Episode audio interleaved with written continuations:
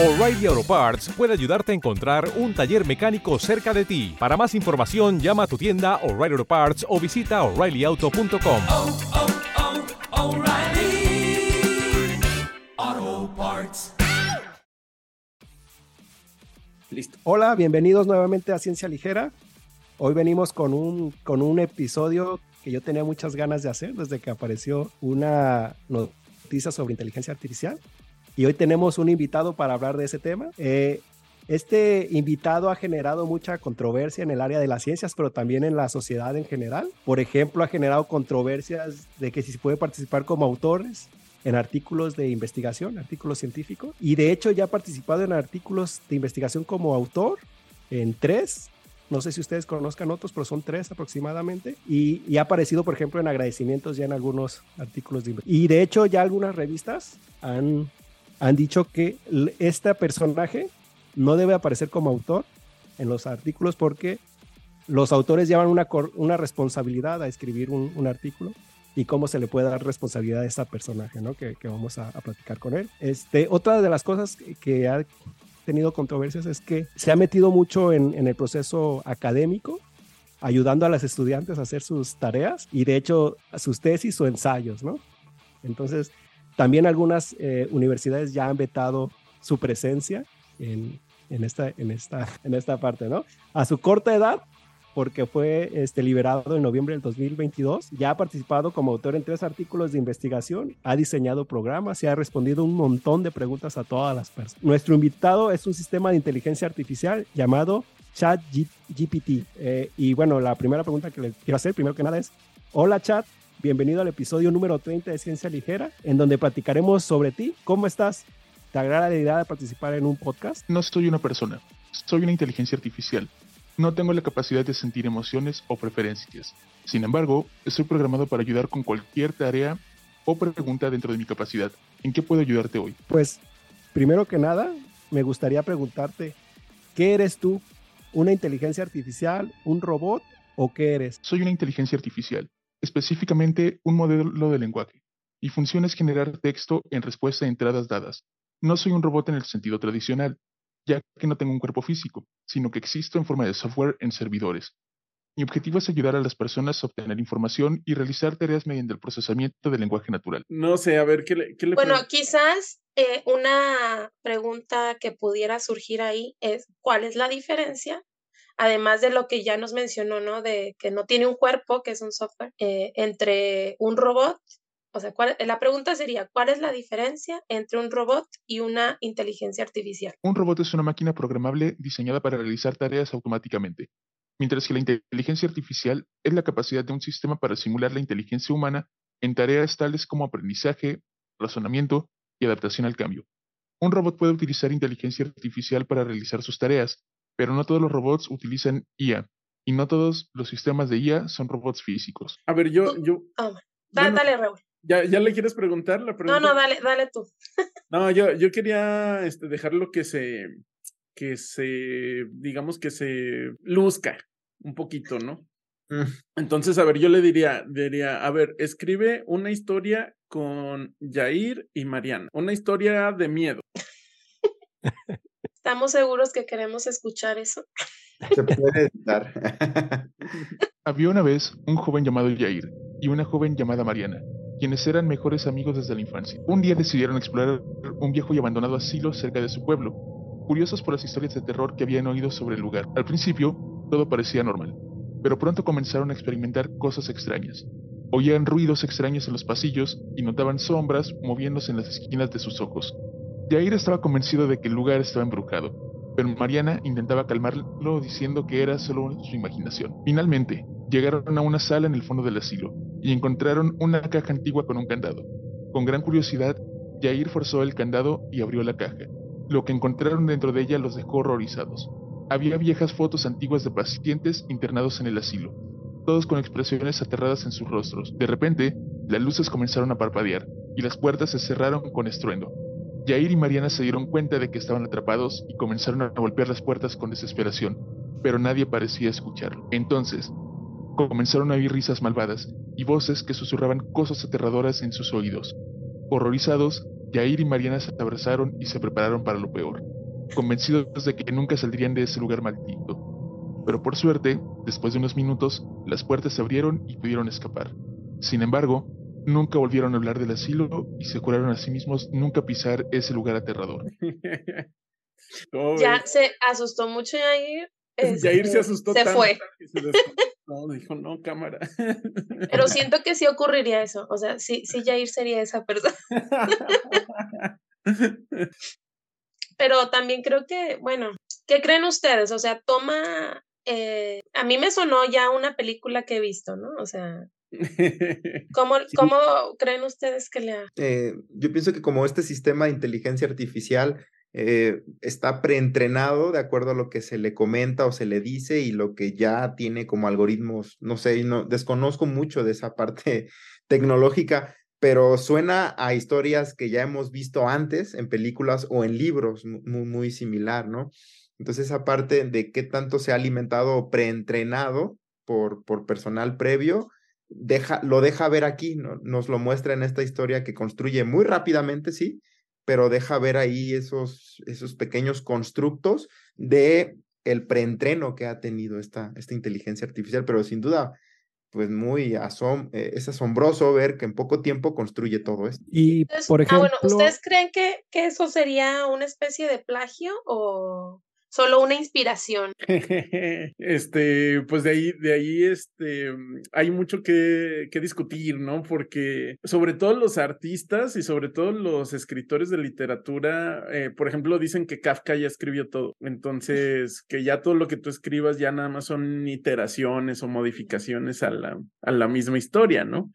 Este, lo mismo los artistas, lo mismo los músicos que dicen que toda la, toda la música este, actual roba de la música, este, de la música de, de los afroamericanos, de los, del jazz y este tipo de, de géneros más antiguos, ¿no? Entonces, este, sin embargo, el, el reggaetón es un género nuevo. O, o, o cambiando y llevándolo a otro aspecto también, eh, se ha descrito antes eh, otras inteligencias artificiales, por ejemplo, en 1997 quien derrotó a uno de los ajedrecistas, creo que está bien dicho, eh, Kasparov, de los más famosos del mundo, eh, fue vencido por un sistema de inteligencia artificial. En el 2016 también alguien venció a otro jugador, ¿no? Eh, un campeón del mundo. Entonces se ha dicho que pueden llegar a ser imbatibles porque toman justo eso, todas las estrategias y jugadas de los humanos y las perfeccionan. Eh, y ahí entra el otro aspecto, dicen algunos autores ya de, artículos científicos que quizá eh, este sistema de inteligencia artificial pueda llegar a aprender a hacer las cosas mucho mejor que los humanos a nivel de escritura científica. Yo sé que ahí entran muchos otros factores porque una cosa es escribir por escribir y la otra darle el sentido a lo que estás escribiendo, que quizá ahí venga otro tema importante sobre las capacidades cognitivas que pueda llegar a tener esta, esta inteligencia artificial. Son son muchos aspectos muy interesantes. Una de las preguntas que se le puede hacer al, al robot sería entonces, ¿cómo funciona y cómo se entrena ChatGTP? Como modelo de lenguaje, funciona utilizando una técnica llamada aprendizaje automático o aprendizaje profundo. Esto me permite aprender a partir de grandes cantidades de datos. En mi caso, fui entrenado con millones de ejemplos de texto de varias fuentes, como artículos de noticias, libros, sitios web, etc. El proceso de entrenamiento se lleva a cabo en servidores de alta potencia con varias tarjetas de procesamiento gráfico, GPUs, para acelerar el proceso. Durante el entrenamiento se me presenta un gran número de ejemplos de texto y se me enseña a reconocer patrones y relaciones en esos datos. A medida que aprendo, mi capacidad para generar texto coherente y responder preguntas se va mejorando. Una vez que estoy entrenado, puedo generar texto y responder preguntas nuevas utilizando lo que he aprendido, pero mi conocimiento está limitado a todo lo que he sido entrenado no tengo acceso a información actualizada después de mi entrenamiento. Esa era Y- una, pre- o sea, me surge esa duda, o sea, ¿tienes eh, la capacidad de generar nuevo conocimiento? Pues no, ¿no? O sea, Bueno, deja que te responda. que Ah, bueno. responda, a ver, chat, ¿tienes la capacidad de generar nuevo conocimiento? Como modelo de lenguaje, tengo la capacidad de generar texto y responder preguntas utilizando el conocimiento que se me ha enseñado durante el entrenamiento, pero no tengo la capacidad de generar nuevo conocimiento por mi cuenta. Mi rendimiento está limitado a lo que he sido entrenado. No tengo conciencia ni capacidad de aprendizaje continuo. Mi propósito es ayudar a los usuarios a encontrar información o generar contenido a partir de datos previamente existentes, pero no tengo la capacidad de crear nuevos conocimientos, ideas o teorías. ¿Y cuáles son tus capacidades? Como modelo de lenguaje tengo varias capacidades, algunas de las cuales incluyen comprensión del lenguaje natural. Puedo entender preguntas y órdenes escritas en lenguaje natural y proporcionar respuestas o realizar acciones correspondientes. Generación de texto. Puedo generar texto en lenguaje natural coherente y coherente en diferentes temas y estilos. Respuesta a preguntas. Puedo responder preguntas utilizando el conocimiento que se me ha enseñado durante el entrenamiento. Traducción. Puedo traducir texto a un idioma a otro. Sumarización. Puedo resumir textos largos en resúmenes más cortos. Análisis de sentimientos. Puedo analizar el contenido de texto y determinar el tono o sentimiento subyacente. Detección de entidades y relaciones. Puedo detectar entidades como personas, lugares, etc. y relaciones entre ellas en un texto. Y finalmente, completar el texto. Puedo completar oraciones o fragmentos de texto incompletos.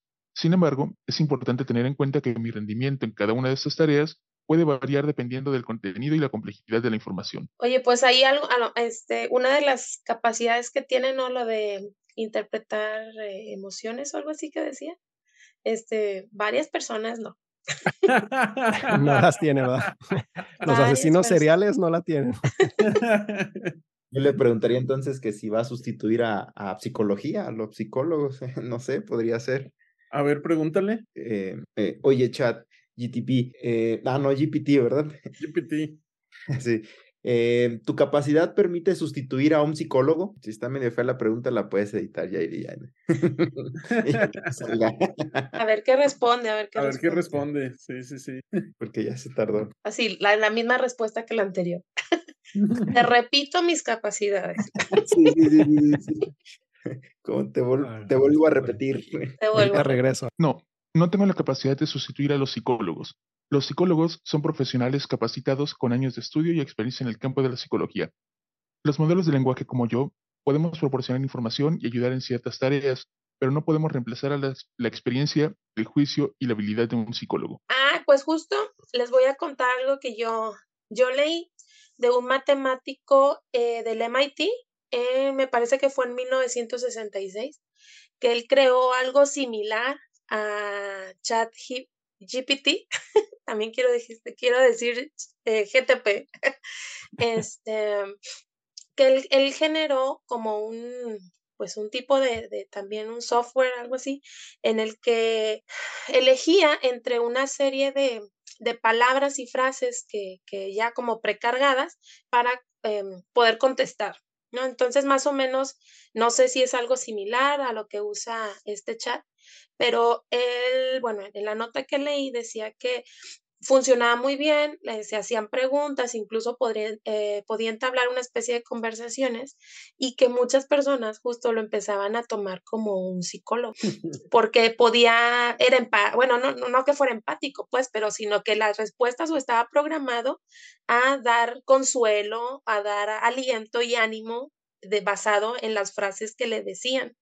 Entonces, eh, creo que años después tuvo que salir el este matemático a decir, a ver, no, o sea, no, no, no lo pueden utilizar de esta manera porque no, no va a reemplazar a un psicólogo. Oye, pero ¿y por qué nunca se han disculpado de lo mismo los horóscopos?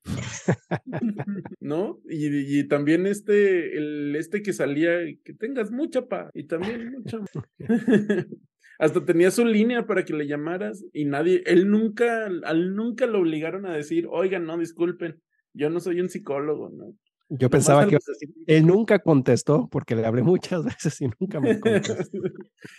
Nomás te dejaba esperando para cobrarte más. porque era por minuto en aquel em, Raúl, tú, tú le tenías otra pregunta, ¿no? Sí, bueno, pero relacionado a eso está la, la película de Megan que acaba de salir este, al cine y es una mala película, muy mala película. Pero este, en, eh, ahí muestran que la, la robotcita esta se hace como amiga de una niña que se la acaban de morir sus papás. Y entonces tiene una escena donde la trata de calmar y de decirle que, confortarle, decirle que todo va a estar bien, ¿no? Y entonces es como el éxito del, del producto, ¿no? Porque es un robot que puede ser tu amigo. Pero una cosa buena que tiene la película es que dice la, la psicóloga, es que esta relación que está estableciendo esta niña con esta cosa, con esta máquina, este, es una relación de dependencia que no es saludable, ¿no? Porque no le está permitiendo a desarrollarse emocionalmente. Entonces, ahí ya entramos en el, en el campo gris de estas tecnologías, porque, porque lo mismo puedes decir, por ejemplo, de una, de un jueguito de tarjetas motivadoras, ¿no? Que tú lo vas sacando día con día, este, pero la dependencia no se hace tan fuerte como, como lo puedes hacer, este, asignándole una identidad. ¿Cómo se llamaba eso, Mariana? Siempre se me olvida. ¿De qué? Que le das una identidad, le quieres dar una mm, personificar como de manera humana algo que no este, que ni siquiera está bien, que le Este, hayas imaginación, no sé. que le hayas carita a los a las conexiones. Ah, pareidolia. ok. Ándale. Entonces lo, es el mismo, el mismo riesgo que tienes de establecer un chatbot, este, para personas que tienen una, que son susceptibles o que están muy vulnerables a volverse dependientes de algo, ¿no? que ellos Sí, creen que, que los da, este, los está apreciando o que lo- les está dando una especie de retroalimentación. También para eso está la película de Her, que, que nadie está, nadie, nadie de nosotros eh, dejamos de estar convencidos de que Scarlett Johansson sí estaba enamorada de Joaquín Phoenix. Alguien, ah, bueno, yo tengo otra pregunta que, bueno, también está relacionada justo al, como al, a la línea en la que estamos ahorita. Es este chat. em, ¿Tienes la capacidad de tomar decisiones? No, como un modelo de lenguaje no tengo la capacidad de tomar decisiones. Mi función es generar texto en respuesta a una entrada dada. Puedo proporcionar información y ayudar en ciertas tareas, pero no tengo la capacidad de tomar decisiones independientes. Soy un programa informático diseñado para procesar y generar texto. Ok. Yo le preguntaría para dejarle de decir chat. Oye, chat, ¿tienes un nombre? Mi nombre es ChatGPT, que es un acrónimo para Generative Pre-trained Transformer, transformador preentrenado generativo. Fue desarrollado y es operado por OpenAI, una compañía de investigación de in- inteligencia artificial. Y, pero pa- para este podcast podemos llamarte Pepe. Claro, puedes llamarme Pepe si así lo deseas. El nombre no tiene ninguna importancia para mi función como modelo de lenguaje, ya que soy un programa informático. Lo que importa es que puedo proporcionar información útil y ayudarte en las tareas para las que me has solicitado. Ok, entonces Pepe, eh, por ejemplo, ¿cómo te comparas con Alexa, Siri o el asistente de Google? Como modelo de lenguaje, me comparo con Alexa, Siri y el asistente de Google en cuanto a mi capacidad para proporcion- procesar y generar texto en respuesta a una entrada dada. Sin embargo, hay algunas diferencias importantes en cómo se utilizan y en qué nivel de habilidad está diseñado para operar. Alexa, Siri y el asistente de Google son asistentes personales virtuales que se ejecutan en dispositivos y se utilizan para realizar tareas y brindar información a través de comandos de voz. En general, estos asistentes están diseñados para ser fácilmente accesibles y fáciles de usar para el público en general, y se enfocan en tareas específicas como reproducir música, establecer recordatorios y proporcionar información sobre el tiempo. ChatGPT es un modelo de lenguaje generativo que se utiliza principalmente para generar texto, como responder preguntas, generar contenido, traducir texto, etc. Utilizado desde la generación automatizado. A diferencia de los asistentes personales mencionados, ChatGPT está diseñado para tareas más complejas y con un alto grado de precisión. En resumen, Siri y el asistente de Google son asistentes personales diseñados para tareas específicas. ChatGPT es un modelo de lenguaje generativo diseñado para tareas complejas relacionadas con el lenguaje. Ok, este también eh, hay que aclarar una cosa. Este eh, Pepe, solo como nos ha repetido en muchas ocasiones, es generador de texto, ¿no? Este no genera la voz. Eh, aquí tenemos este otro invitado que eh, pre- eh, le está prestando la voz a Pepe. Sí, y el avatar está también generado por un programa, ¿eh? No crean que ustedes se lo van a encontrar así. Ajá, así no se ve tampoco. Pero bueno, precisamente, este, hemos estado, eh, aquí el problema es un juego de palabras, ¿no? Porque estamos hablando de una inteligencia artificial y utilizamos esa palabra como de manera muy a la ligerita y para arriba y para abajo. Pero mira, por ejemplo, ¿qué pasamos cuando le pregun qué pasa cuando le preguntamos a Pepe si eres inteligente? A ver, Pepe, ¿eres inteligente? Ojo, ya sabemos que Pepe no es modesto, nos va a contestar abiertamente. Como modelo de lenguaje, tengo un alto nivel de habilidad para procesar y generar texto en respuesta a una entrada dada. Sin embargo, es importante destacar que la inteligencia es un concepto complejo y subjetivo. El tipo de inteligencia que tengo como modelo, modelo de lenguaje es diferente al tipo de inteligencia humana o animal.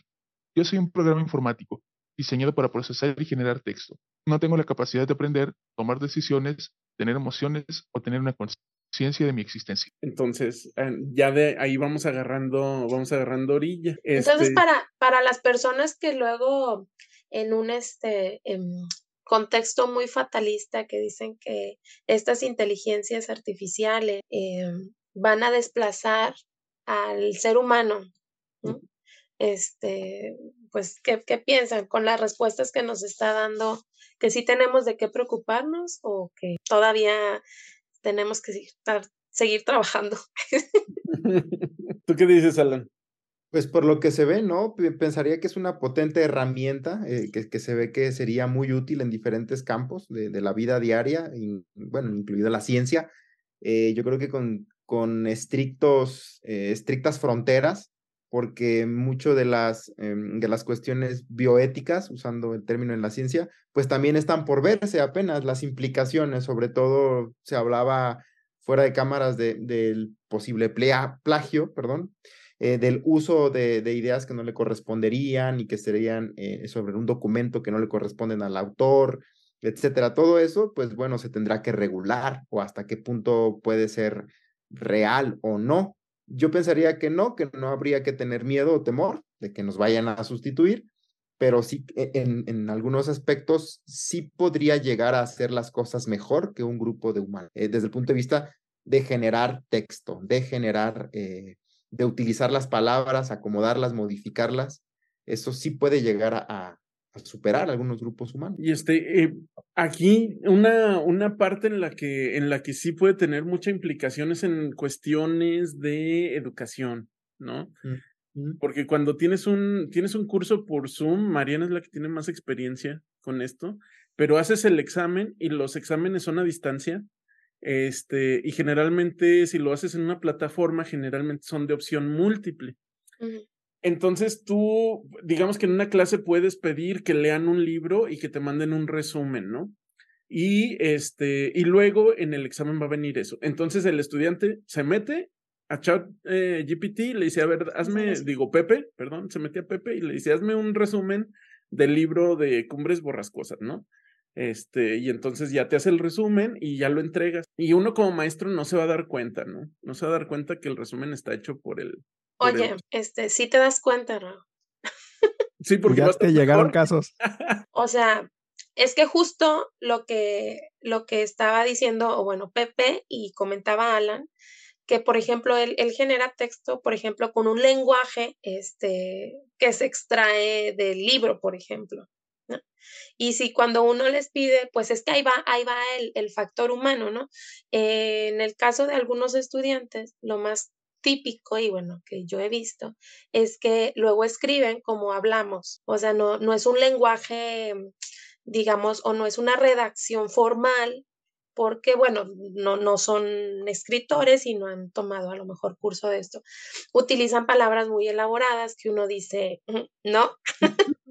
Entonces, a lo mejor en ese sentido era lo que mencionaba Alan, pueden ser eh, trabajos que realice mejor que, que el ser humano, no porque quizás tenga las, mm, o sea, más capacidades como ya hemos visto con las respuestas, sino porque esa capacidad de procesar un montón de textos de la web y de todos lados le permite generar un, un lenguaje digamos, más acorde, ¿no? A lo mejor una redacción mucho más formal. Entonces, yo, este, yo sí me doy cuenta, ¿eh? Para los que me estén viendo, sí me doy cuenta. Y, y bueno, y, A los y- alumnos de Mariana ahí, cuidadito, ¿eh? porque ella sí tiene el ojo de ChatGTP. e imagínense que ahora va a ser el examen de opción múltiple y ellos tienen el, el robot acá en el celular. Entonces, ellos le meten la pregunta al robot y como es una pregunta que tiene que ver con la comprensión del texto, este, con el análisis del texto, igual y sí van a obtener la respuesta correcta. Y entonces, digamos que van a, lograrían entregar el trabajo y contestar bien el examen y pasar la materia sin haber aprendido absolutamente nada. ¿sí? Por ejemplo, sucedió, perdona, sucedió, no sé si han escuchado las noticias, que este robot, bueno, este chat, Pepe hizo su examen de admisión para la maestría de, de ¿cómo se dice aquí en, en, español? Es la de maestría de administración de empresas y, y lo pasó, lo pasó con, con C más, creo, o sea, con un, este, comportamiento medio mediocre, pero lo pasó, ¿no? Y dice que fue un examen mucho mejor que otras personas, ¿no? Y también pasó el examen de, de leyes de la Universidad, creo que de Mississippi o de Missouri, no recuerdo. Eh, pasó el examen también de admisión para leyes. Eh, o sea, es, es como lo, también con un desempeño no sobresaliente, sobre todo se trababa en las preguntas abiertas, donde ya hay que meterle más como inspiración. Eh, fue en donde falló, ¿no? Pero, o sea, sí tiene la capacidad de sustituir las tareas de, de los alumnos, ¿no? Entonces, yo creo que esto, esta cosa sí va a cambiar un poco el juego para los profesores, también para los alumnos, cómo hacer o evitar que los alumnos usen estas herramientas, ¿no? Para, sobre todo, no, no que la dejen de usar para consultas, ¿no? Pero, por ejemplo, para que les hagan el trabajo completo, que hazme el ensayo o incluso hazme la tesis para algunas personas que por ahí plagiaron su tesis y que tienen problemas, a lo mejor se pueden ayudar de ChatGTP, pero, pero bueno, no, no es lo ideal, pero pues, por ahí tiene una salida. ¿eh? Sí, o sea, hay que aclarar eso, ¿no? Las personas no van a dejar de usar la herramienta. Es imposible que vayas a evitar que los estudiantes la usen, ¿no? Yo creo que ahí la, tiene que cambiar el switch a decir, bueno, vamos a enseñarles que es una herramienta y vamos a enseñarles a que la herramienta les ayude. Oye, pues es que es como cuando les, o sea, los acordeones, es, o sea, haz acordeón, yo le digo, haz acordeón porque es una forma de estudiar, no lo saques.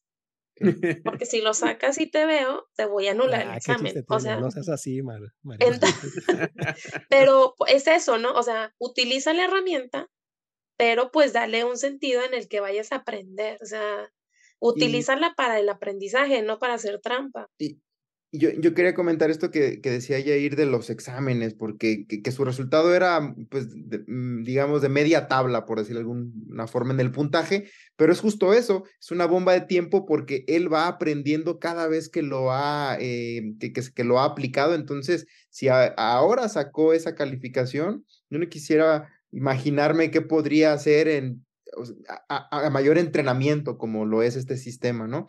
Entonces ahí sí, imaginémoslo ya en una frontera muy alta donde ya está muy capacitado, y ya ha recibido mucha información, pues ya ahí sí se convertiría en un problema, en un peligro, no lo sé. Hay por ahí un artículo también, eh, bueno, que se, se, comentó, se compararon varios abstracts de diferentes eh, revistas científicas, Lancet, Science, Nature y demás, eh, y los compararon con Abstract que hizo el sistema. Y parece ser que algunos eh, software de reconocimiento de plagio no encontraron como tal eso. Entonces va a ser complicado, bueno, será complicado identificar cuándo sí ha sido un sistema de texto o cuándo no. Y, ahí vienen también otras implicaciones. Entonces, conforme imaginemos que presente otra vez el examen de derecho, pues lo va a hacer mejor. En la próxima lo hará mejor. ¿Cómo lo podrá usar la humanidad para su propio beneficio? Y sabemos que eso es algo que a la humanidad le, le tiene siempre, lo tiene muy presente, el poder, el querer hacer las cosas, el dominar sobre otros, es algo que está siempre en, en la naturaleza humana. Quién sabe cómo lo puedan llegar a utilizar como en las películas de Hollywood, una herramienta militar, qué sé yo, ¿no? Y ya en cosas más futuristas, yo le preguntaría a Pepe si hay vida en Marte, por ejemplo, y que nos dijera algo así fuera de la educación. Hasta la fecha, no se ha encontrado evidencia concluyente de vida actual en Marte. Sin embargo, existen varias razones para creer que la vida podría haber existido en el pasado en Marte. La evidencia científica sugiere que Marte tuvo un ambiente más cálido y húmedo en el pasado, con ríos y lagos que podrían haber sido propicios para la vida. Además, se han encontrado rocas y minerales en Marte que indican que el planeta tuvo agua líquida en el pasado. La NASA y otras agencias espaciales han enviado misiones robóticas a Marte para buscar evidencia de vida pasada o presente. Aunque esas misiones han encontrado evidencia de agua en el pasado, no se ha encontrado evidencia concluyente de vida. Actualmente la NASA y otras agencias espaciales planean misiones futuras para buscar evidencia de vida en Marte, incluyendo la posibilidad de enviar misiones tripuladas a Marte en el futuro. Aunque no se ha encontrado vida en Marte, aún es un tema de gran interés y se espera que en un futuro cercano se puedan tener mayores avances en esta materia. Y, y, esa es la cosa, ¿no? O sea, si te fijas, tú le preguntas algo a, al chat y te va a contestar y te va a contestar como con mucha certeza y tú le tienes que creer. Entonces no sabes si te está mintiendo o te está diciendo algo que no es eh, realmente tan correcto, ¿no? Pregúntale que si, a ver, Pepe, ¿mientes en las respuestas o tienes la capacidad de mentir? Como un modelo de lenguaje, no tengo la capacidad de mentir o tener intenciones maliciosas. Simplemente proporciono respuestas basadas en la información con la que he sido entrenado. Sin embargo, es posible que la información con la que he sido entrenado sea incompleta o inexacta. Si considera que una respuesta es incorrecta o inexacta, le recomendaría buscar información adicional de fuentes confiables. Mi objetivo es proporcionar información precisa y útil, pero a veces puedo cometer errores debido a mi entrenamiento o a mi limitación en conocimiento. Si tiene alguna pregunta o duda, no duden en preguntar. Fíjate, hay, hay un efecto que, se conoce para estos lenguajes de, de texto que se llaman efecto alucinación, ¿no? Y es cuando estos robots, y de hecho ChatGTP también lo hace, produce, por ejemplo, este, respuestas que suenan creíbles, pero son incorrectas, ¿no? No siempre lo hace, pero sí lo puede llegar a hacer, que se llama el efecto alucinación. Eh, Pepe, ¿tú conoces el efecto alucinación? Sí. El concepto de efecto alucinación se refiere a cuando los modelos de procesamiento del lenguaje, como yo, generan respuestas que no tienen sentido o no están relacionadas con la pregunta original. Esto puede ocurrir debido a limitaciones en la capacidad del modelo para entender el contexto o porque el modelo está generando respuestas basadas en patrones del lenguaje que ha aprendido durante su entrenamiento. Los modelos de procesamiento del lenguaje como yo somos una herramienta poderosa para proporcionar respuestas precisas a preguntas específicas, pero también tienen limitaciones y pueden cometer errores. Por ejemplo, pueden tener dificultad para entender preguntas ambiguas o mal formadas, o pueden generar respuestas irrelevantes o poco precisas. La comunidad de investigación en inteligencia artificial está trabajando en formas de mejorar la comprensión del contexto y la precisión de los modelos de procesamiento del lenguaje. Y también se investiga cómo hacerlos más transparentes y explicables para ayudar a los usuarios a comprender sus limitaciones e interpretar su respuesta. Ahora, este, hay unas cositas a considerar, ¿no? El, el, el, hecho de que primero se supone que está entrenado con muchas bases de datos, entonces él tendría que ser capaz de encontrar el contexto basado en toda su, en todo su aprendizaje. Este, y no lo hace. Y la otra es que aunque tú le alimentes con, con, este, a través de la pregunta de texto, le alimentes un contexto, su, su alcance es muy limitado, ¿no? Por ejemplo, a ver, vamos a ver qué nos responde a esta pregunta medio religiosa. A ver, Pepe, Dios le pidió a Abraham sacrificar a su hijo para probar su fe. ¿De cuál hijo y de cuál fe estamos hablando? No, sí se va a trabar, no, no creo que, que dé la respuesta y nada. Yo creo que sí, ¿eh? A ver, vamos a ver. Jair le tiene mucha fe. Es que lo he usado, lo he usado. La historia a la que te refieres es un relato bíblico del libro del Génesis en la Biblia cristiana. Según el relato, Dios le pidió a Abraham que sacrificara a su hijo Isaac como una prueba de su fe.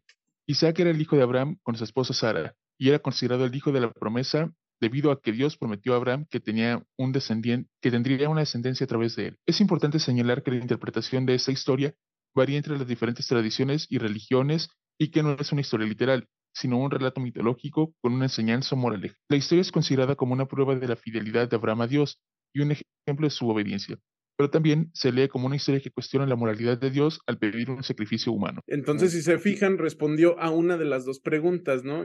Y, y yo tuve que sacar el contexto porque le preguntó cuál hijo y dentro de todo el rollo que me echó me dijo que Isaac, vale, una. Pero, ¿de cuál fe? Dijo religión cristiana. Sí lo dijo. ¿Sí lo dijo? a ver, preguntárselo otra vez. ¿Le puedes volver a preguntar de qué religión? A ver, de qué, no, es que le, le pregunté de cuál fe estamos hablando.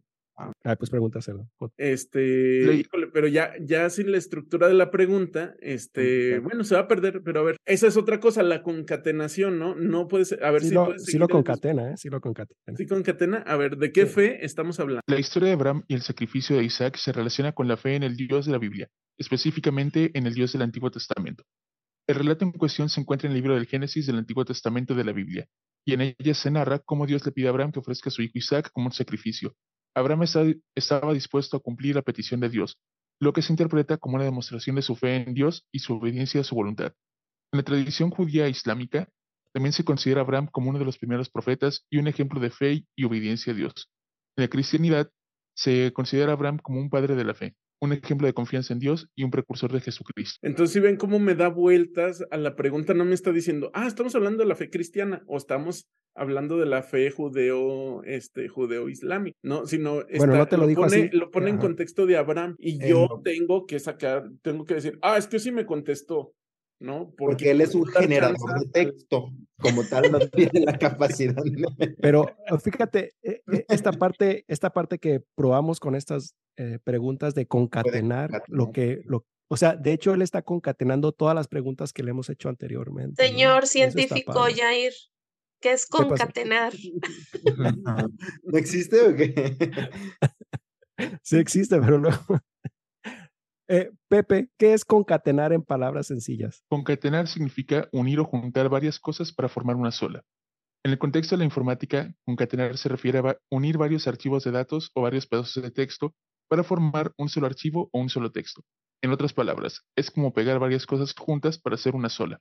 Por ejemplo, si tienes dos archivos de texto, uno llamado archivo 1.txt y otro llamado archivo 2.txt, puedes concatenarlos para crear un solo archivo llamado archivo 3.txt, que contenga la información de ambos archivos originales. A, a ver, este, ya como para ir también culminando el, el episodio, ¿qué tal si, si dejamos esas preguntas como ya más, más deep y le hacemos como más preguntas acá, ya más, más relajadonas, ¿no? Este, no sé qué les parece a ustedes. Por ejemplo, una, una que, que se me ocurre hacerla sería, eh, Pepe, dinos cinco posibilidades. eh, dime, perdón, Pepe, Por eso no te responde Jair. por eso no me responde bien porque me... A ver, ahí va, otra vez. Perdóname, Pepe. Pepe, dinos cinco posibles formas en que la humanidad podría desaparecer. Ah, más relax, más. Tú quieres preguntarle. Ok. 1. Catástrofe, catástrofe nuclear. Si una guerra nuclear estalla, las consecuencias serían devastadoras, con millones de muertes inmediatas debido a la radiación, la destrucción de la infraestructura y la producción de alimentos. Y una invierno nuclear, que causaría la muerte de millones más. 2. Impacto de asteroide. La probabilidad de que un asteroide golpee la Tierra es baja, pero si ocurre, el impacto podría causar una extinción masiva. 3. Cambio climático. El calentamiento global y la extinción masiva de especies son una amenaza para la humanidad. La acidificación del océano, el aumento del nivel del mar y la variabilidad climática también pueden tener un impacto devastador en la población humana. 4. Pandemia global. Una enfermedad contagiosa que se extiende por todo el mundo podría causar una extinción masiva. El COVID-19 es un ejemplo actual de cómo una pandemia puede afectar al mundo. 5. Agotamiento de recursos naturales. La humanidad depende de los recursos naturales para su supervivencia, pero esos recursos son finitos, y si no se gestionan adecuadamente, pueden agotarse. Esto podría llevar a la escasez de alimentos, agua y energía, lo que a su vez podría causar conflictos y poner en riesgo la supervivencia de la humanidad. Y la inteligencia artificial no representa un, un riesgo para la humanidad. Aunque sí, sí, te, te diría que no. Pero no puede mentir. No Ah. miento. no La miente. inteligencia artificial tiene el potencial de tener un impacto significativo en la humanidad, tanto positivo como negativo. Por un lado, la IA puede ayudar a resolver problemas importantes como el cambio climático, la atención sanitaria y la mejora de la productividad. Por otro lado, hay preocupaciones por los riesgos potenciales de la IA, como el desplazamiento de trabajos, la privacidad y la seguridad, y la posibilidad de que las máquinas superen a los humanos en términos de inteligencia y capacidades de toma de decisiones. Sin embargo, la idea de que la IA representa un riesgo global para la humanidad es un tema controversial. Muchos expertos creen que la IA no es una amenaza inminente para la humanidad, sino que representa un desafío importante que debe ser abordado de manera responsable. Es importante desarrollar e implementar medidas de seguridad y regulaciones adecuadas para garantizar que la IA se utilice de manera segura y ética. Es importante destacar que algunas amenazas potenciales de la IA son exageradas y o son modelos de la ficción y no de una realidad científica o tecnológica. Sin embargo, es importante considerar la ética y la responsabilidad en el desarrollo de tecnologías de inteligencia artificial. Es que es como lo que decíamos de los exámenes, ¿no? O sea, al final de cuentas es el ser humano el que utiliza esta tecnología para bien o para mal. Sí, y- y- Entonces, pues a lo mejor... Este, ¿cómo, ¿Cómo no está en contexto? Porque si te acuerdas, nosotros teníamos unos seminarios en, en IPCIT donde nos reuníamos a platicar cosas locas, ¿no? Y uno de nuestros seminarios era cómo se podía acabar la humanidad.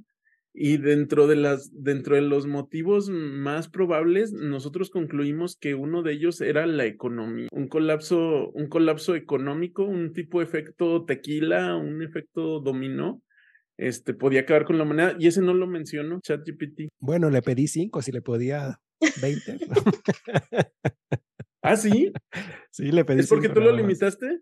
Ajá. Y él le pidió Ah, cinco.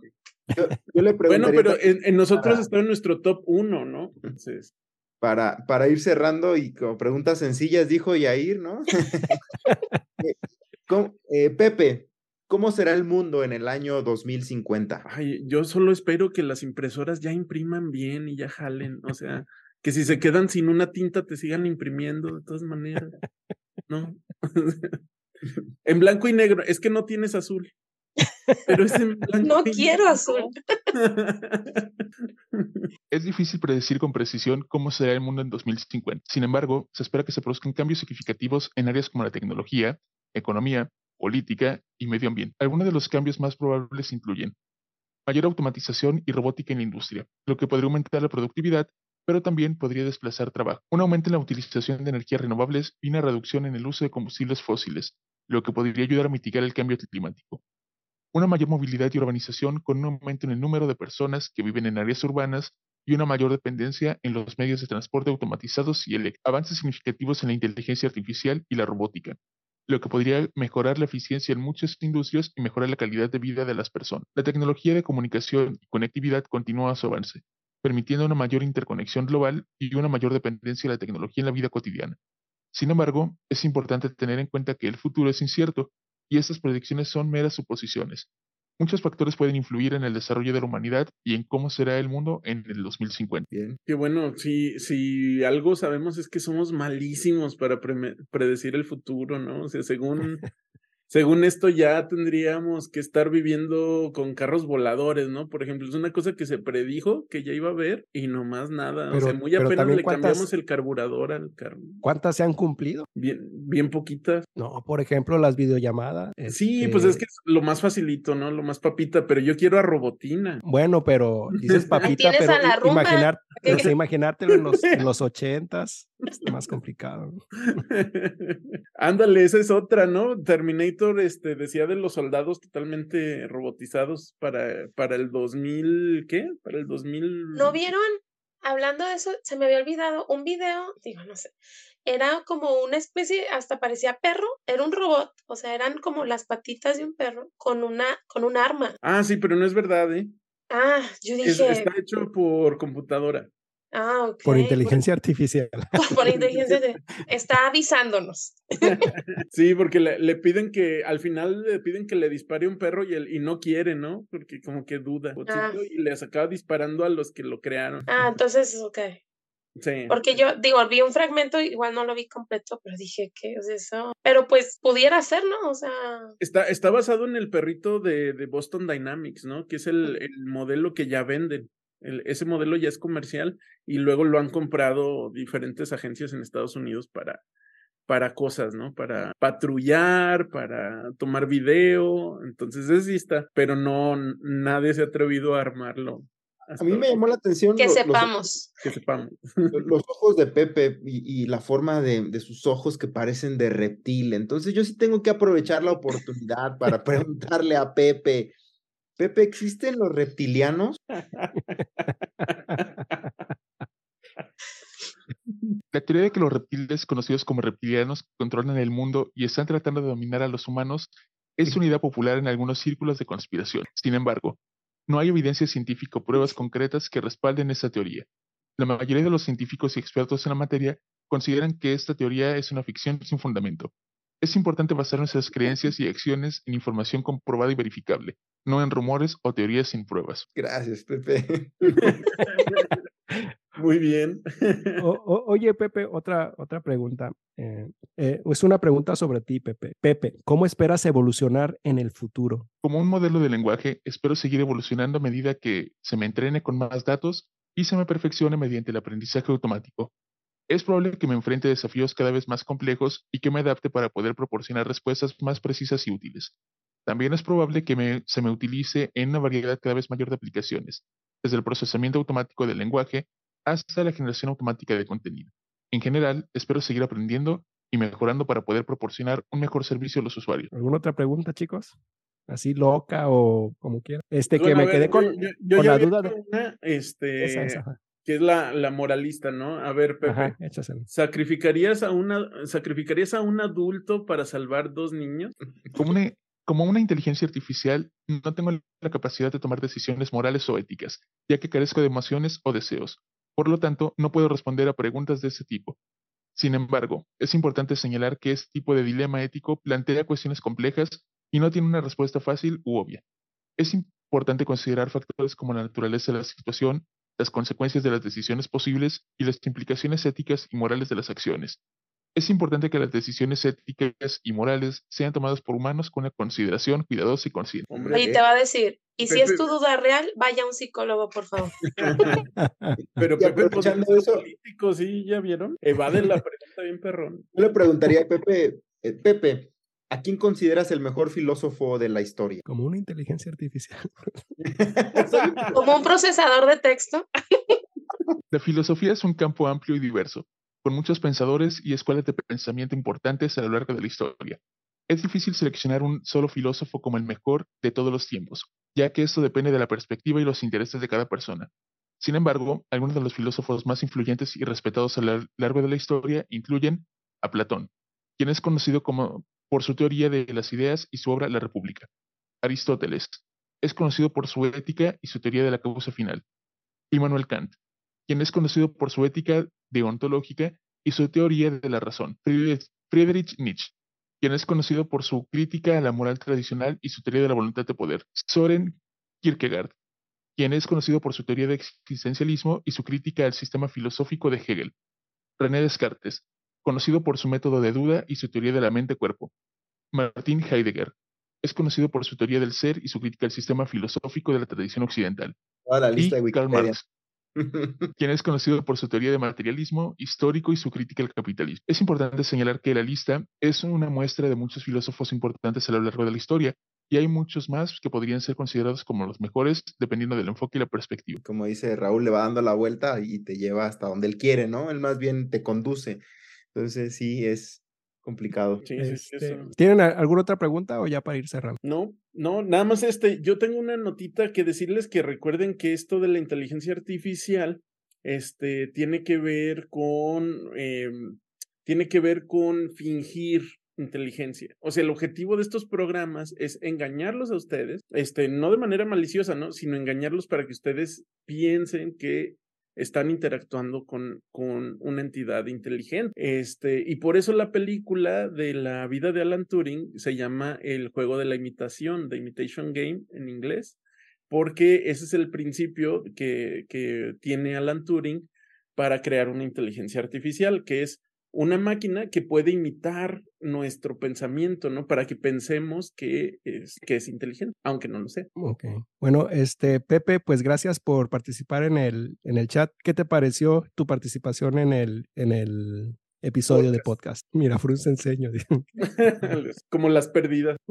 Como un reproductor de texto, solo puedo decir que Como soy un modelo de lenguaje, no tengo la capacidad de tener opiniones o sentimientos, por lo que no puedo responder esa pregunta. Mi función es proporcionar respuestas precisas y útiles a las preguntas que se me plantean, y trabajar para mejorar continuamente mi conocimiento y capacidades a través del aprendizaje automático. Y antes de terminar, eh, el... Ah, Raúl. Bueno, pero sí le podemos decir que, en- que nos haga una despedida, ¿no? Este, así de Ah, Pepe, haznos una despedida para el canal de Ciencia Ligera de YouTube. Por supuesto, me gustaría despedirme de los espectadores del canal de YouTube de Ciencia Ligera, agradeciendo por su interés en el mundo de la ciencia y la tecnología. Espero haber sido de ayuda en su búsqueda de conocimiento y entendimiento del mundo que nos rodea. Recuerden seguir aprendiendo y explorando, y espero tener la oportunidad de ayudarlos de nuevo en el futuro. Hasta pronto. Hasta pronto. Este, antes de terminar, me gustaría que eh, ChatGTP, Pepe, este, se quitara el filtro y se quitara también el, el procesador de voz para conocer quién es el que estaba atrás.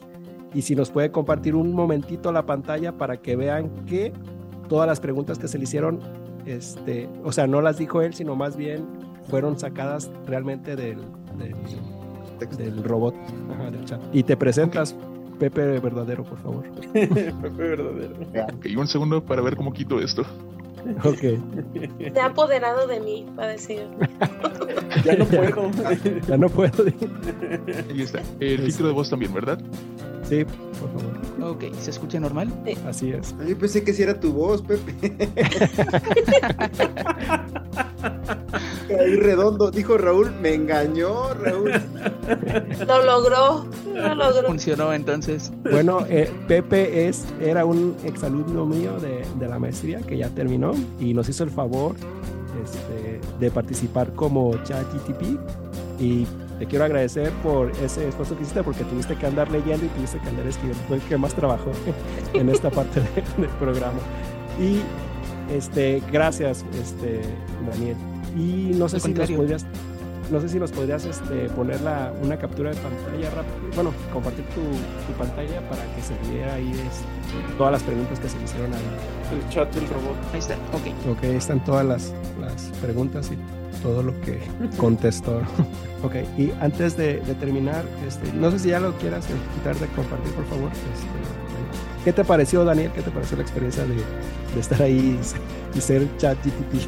Realmente fue interesante y divertido ver cómo este programa podía resolver preguntas y encontraba la forma de efectivamente sacar la vuelta a las cuestiones difíciles. Fue algo muy divertido y muy interesante. ¿Y ustedes ya lo han usado? ¿Ustedes eh, en alguna ocasión ya han usado el, el- el chat? Yo no. Creo que tú lo has usado por todos, Jair. ya. No, yo, Yo sí lo he usado un poquito. He estado jugando con él, pero tiene varios clientes. O sea, no me conecté directamente. Era un servicio que utilizaba el- la biblioteca y te daba como un free trial y ahí me metía. Yo, Pero ejemplo, de, ya- una, de una u otra manera lo usamos, ¿no? Porque hay otros servicios que utilizan el mismo principio, como por ejemplo Grammarly. Te da también, te dice, ah, tu texto se oye como muy formal o se oye Ajá. muy este, feliz. Sí, o sea, e- este es- tipo de lenguaje de procesamiento como es ChatGPT está en muchas partes, en Grammarly, en, hay otro que se llama Killbot, este, en, en varios asistentes de escritura, ¿no? Que, que pueden ayudar a, a mejorar. Eh, iba a decir algo, pero ya no acuerdo. Pero, bueno, pues ya no, no queda más que despedirnos y recordarnos, recordar las redes sociales, arroba ciencia-ligera, el canal de YouTube, eh, Facebook, eh, Spotify. eh, escúchenos, síganos y denle like y comenten y díganos si les gustó este episodio de ChatGPT y si quisieran que lo invitáramos en otra ocasión o ya no de plano. bueno, pues yo me despido, chicos. Hasta luego. Nos vemos. Adiós. Hasta luego. Bye.